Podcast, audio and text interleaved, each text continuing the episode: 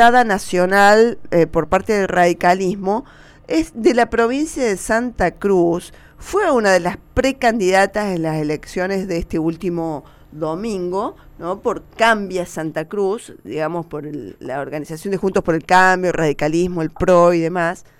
Y la verdad que fue otra de las grandes sorpresas que dejó, ah, que dejaron las elecciones del domingo, ¿no? En Santa Cruz, eh, la cuna del kirchnerismo y en donde está gobernando Alicia Kirchner, perdió el frente de todos, perdió en manos de esta precandidata Roxana Reyes. Hola Roxana, ¿cómo te va? Buenos días. Buen día, buen día a la audiencia. ¿Cómo estás? Muy bien, muy bien. Bueno, fue una, la verdad que es una, una sorpresa, se habló a nivel nacional de este tema. Eh, vos vas como precandidata a renovar tu mandato eh, en el Congreso de la Nación, porque ya estás allí. Eh, y el tema es que se, te deja posicionada como una nueva referente de la oposición en, en Santa Cruz, por eso es tan fuerte lo, lo, que ha ocurrido. Cambia Santa Cruz sacó 30, casi el 39% de los votos, el frente de todos, el oficialismo el 26,4% y hay otro partido, está escindido el peronismo, el kirchnerismo allí, ¿no? Otro partido también peronista que se llama SER con el 23%, 23,4% de los votos. Ese es el panorama general, ¿verdad? Sí, en realidad em, no solamente está escindido el peronismo, sino que se trata de un partido que em, ha recibido eh, eh, referentes de distintos partidos políticos. Ah, ah, em, y apoyo de distintos partidos políticos al que vos estás haciendo referencia, que es el SER, que ya en algún momento eh, compitió para la gobernación y que eh, es un partido que siempre fue un aliado político de eh, del kirchnerismo hasta estas elecciones. Ah, bien, Bueno, claramente nosotros estamos muy satisfechos con la elección realizada.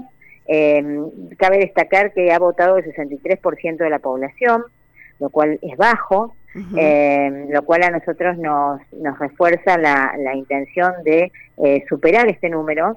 ¿sí?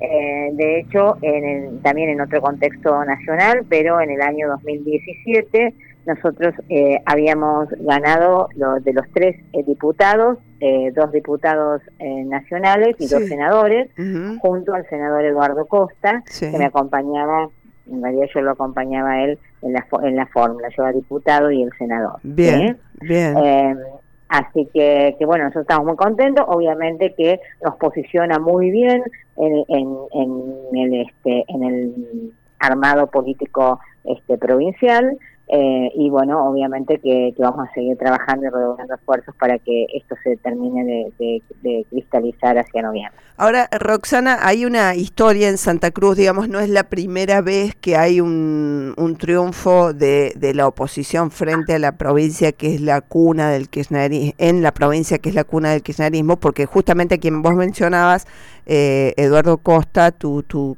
colega, compañero, eh, ha, tenido muchos triunfos en elecciones de medio término y nunca pudo llegar a la gobernación pese a haber ganado, haber sacado la mayor cantidad de votos, porque eso es lo que ocurrió precisamente en el 2015, ¿no? Cuando Alicia Kirchner llega a la gobernación, en realidad había sacado menos votos que Costa, y sin embargo, por el sistema político que tienen en Santa Cruz, la ley de lemas, eh, ella termina siendo la gobernadora. ¿Cómo es el tema de la ley de lemas? Sí, la ley de lemas es un armado electoral, es una de las tantas... A ver, Santa Cruz se caracteriza por haber hecho lo que yo denomino la maqueta, que, que debería, eh, eh, digamos, eh, ser materia de estudio este, político en todo el país, porque realmente la, la, el establecimiento de la maqueta santacruceña en el país realmente resulta peligroso. ¿Por qué? Porque ellos comenzaron apoderándose de los recursos públicos, ¿sí? en el caso de Santa Cruz un presupuesto y medio de regalías hidrocarburíferas mal liquidadas, eh, un presupuesto y medio eran 600 millones de dólares, que como a sus intereses, imagínate la suma de la que se trataba, se podría haber industrializado toda la provincia. Luego que se apoderaron de, em, de, los recursos públicos, también se apoderaron de o captaron la justicia, los medios de comunicación, avanzaron sobre todo lo privado, eh, desalentando todo lo privado, haciendo cerrar la pequeña eh, eh, iniciativa privada que había y haciendo que la gran mayoría de las actividades tornar, eh, giraran en torno de lo público, el empleo público fue lo que copó eh, absolutamente la, posibilidad de dar empleo, entonces eh, el empleo público con, con un sueldo eh, realmente muy bajo, con lo cual la gente eh, queda absolutamente sometida a la imposibilidad tampoco de generar cualquier cuestión que, tenga que ver con el desarrollo, con la educación o con la producción. Eh, la educación de escasísimo nivel, en este momento manejado por Cecilia Velázquez, multiprocesada, que hoy mismo está poniendo en sus redes y en sus estados este, que hay que volver al llano, para vencer la, la batalla, ¿no? Como si eh, en realidad quien dirige la educación parece que no estuviera en el llano, y claramente no está en el llano porque tiene todas las escuelas destruidas, ¿no? Y la educación hace varios años que no se completa el ciclo lectivo. Eh, al desalentar cualquier tipo de actividad privada de educación, obviamente te imaginarás lo que esto significa, significa eh, populismo, significa desaliento. Pero ¿cómo es el tema de la ley de la ley de lemas? Hace que No, pero eh, iba iba la ley de lemas porque todo este esquema se completa con eh, la manipulación del sistema electoral. ¿Y cómo se ah. manipula el sistema electoral? Con la ley de lemas, ¿no? cuando veían que perdían la elección frente a Eduardo Costa, que en el 2015 les ganaba la elección, eh, decidieron plantear que iban a presentar distintos gobernadores, distintos candidatos dentro de un lema, en cambio, en el caso de Frente de Todos, en, por entonces era Frente para la Victoria Santa Cruceña, se presentaron tres candidatos y eh, estos tres candidatos le sumaban al candidato más votado dentro del lema. Se suman los distintos candidatos de una, de, una misma agrupación, los, los, votos de los distintos candidatos.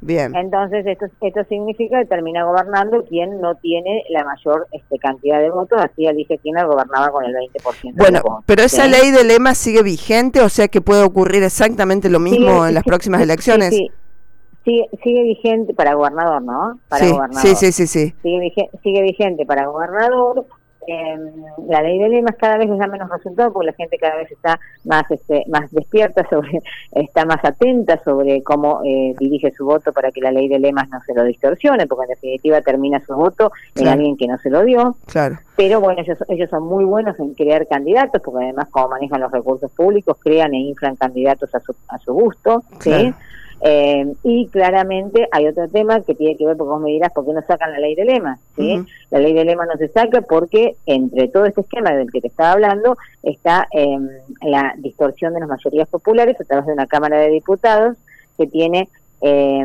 14 diputados sobre los 24, 14 elegidos por municipio, con lo cual se elimina la representación proporcional, porque ganas un municipio por un diputado, independientemente de la cantidad, cantidad de habitantes de ese municipio, vos eh, eh, eh, tenés un diputado, con lo cual hemos tenido casos donde hemos ganado por 47% y hemos tenido solamente dos diputados. En este momento la representación de la Cámara de Diputados es 20 del oficialismo, incluido este el referente que vos nombraste del CER, y 20 del oficialismo y 4 de la oposición, con lo cual es imposible en este momento modificar la ley de lemas. Hay que jugar en los términos de la ley de lemas y esperar, obviamente, que eh, la gente vote eh, a conciencia de lo que la ley de lema significa. cada vez, obviamente, claro. ya leyendo lo posterior. Del 2015 a la fecha, de 2015 a la fecha lo van entendiendo. De hecho, nosotros recorremos los barrios y lo primero que, que nos dicen es cuándo van a sacar la ley de lema, esa maldita ley de lema, es lo que dice la gente, ¿no? o sea, claramente a el gobierna sin legitimidad, por eso gobierna encerrada. ¿Y cómo está la provincia hoy en materia económica, en, en educación, en lo sanitario? ¿Cómo está Santa Cruz hoy? ¿Cómo ha sido la gestión de Alicia? Santa Cruz es tierra arrasada. Santa Cruz es tierra arrasada desde todo punto de vista. En una, en una provincia que tiene petróleo, gas, minería, turismo, litoral marítimo, pesca, eh, eh ganadería eh, ovina y bovina, eh, una provincia con 300.000 habitantes, y tendría que ser, la verdad, eh, Suiza, ¿no? Entonces, eh, ¿qué te quiero decir con esto? Que eh, han detenido absolutamente todo tipo de actividad productiva, porque no quieren actividad privada, porque la actividad privada supone libertad. Y en esta provincia lo que no quieren es que haya libertad, tienen sometidos a los docentes, amenazados de sumario, eh, continuamente, tienen sometido a la, poca actividad privada que hay y que en muchos casos directa o indirectamente depende del Estado, tienen sometidos a los empleados públicos este, este, a la espera de su jubilación, muchos de ellos para poder irse de la provincia, ¿sí? El destino es irse de la provincia para los jóvenes porque no hay ninguna posibilidad ni de educación ni de desarrollo este, laboral. Y, realmente eh, no se han cumplido el ciclo lectivo hace varios años. ¿sí? Eh, ¿Hace años que no se cumple el ciclo lectivo en Santa Cruz?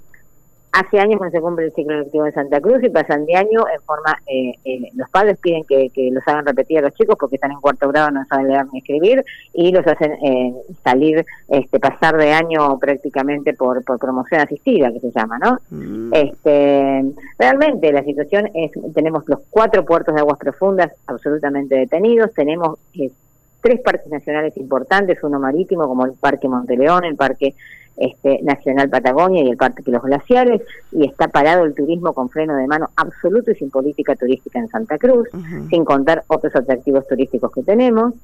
La verdad que es un tema eh, muy, muy, muy complejo porque además esto está atravesado por mucha corrupción y mucho negocio en el Estado, los funcionarios del, gobierno.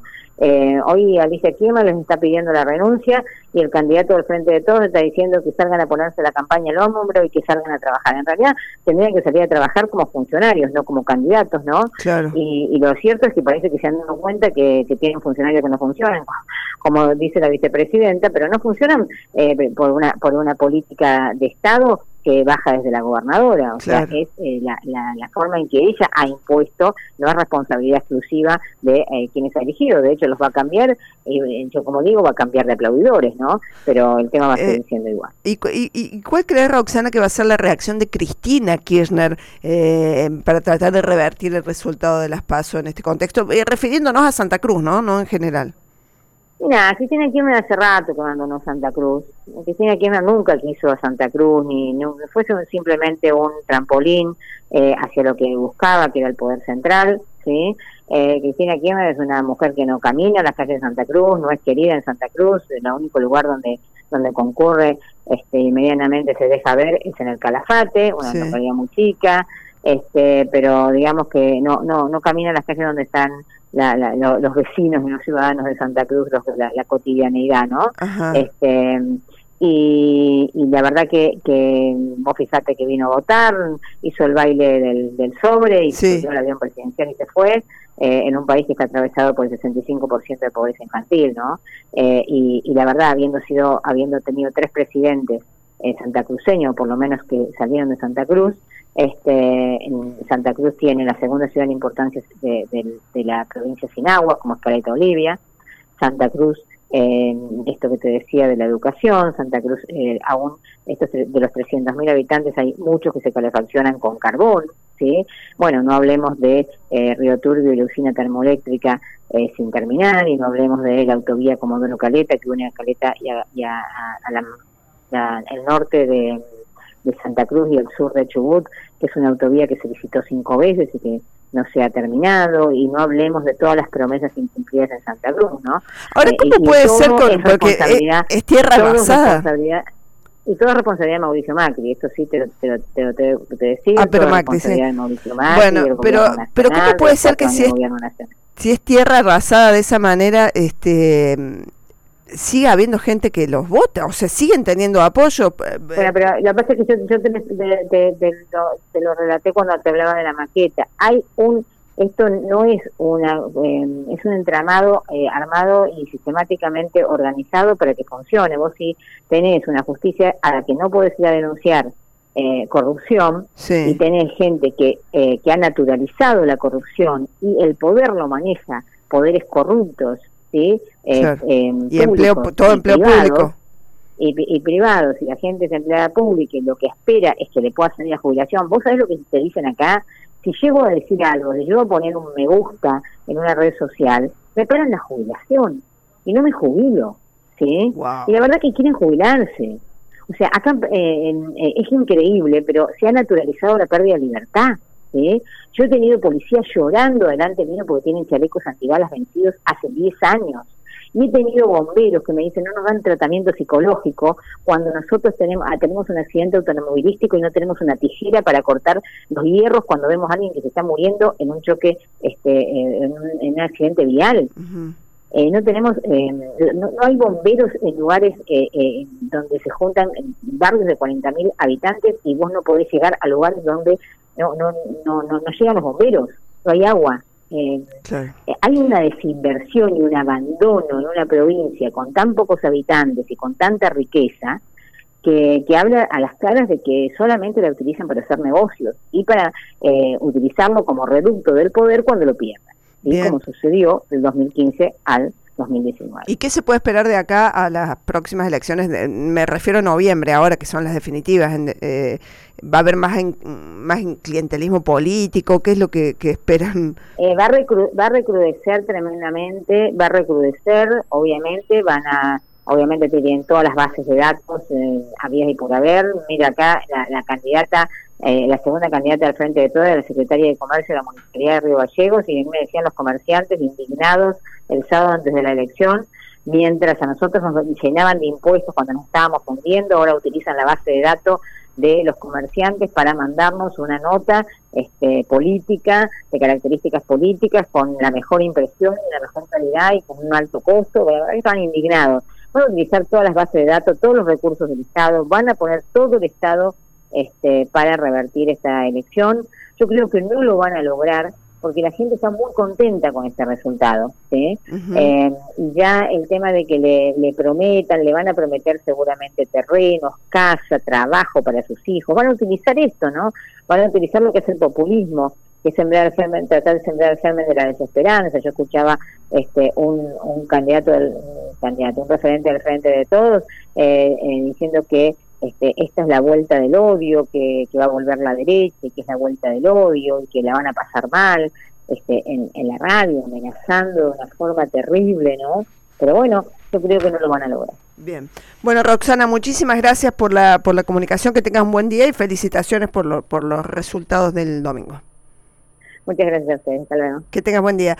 Roxana Reyes, diputada nacional radical por Santa Cruz y eh, una de las candidatas, de las precandidatas de las elecciones del domingo eh, para la diputación, porque se le vence su, su mandato ahora a fin de año. Bueno, que salió ampliamente ganadora y se consolidó como una nueva referente de la oposición en Santa Cruz. Estás escuchando Las Rosas. Estás escuchando Bipolares, con la conducción de Roxana Acoto. Hace frío y estoy lejos de casa. Hace tiempo que estoy sentado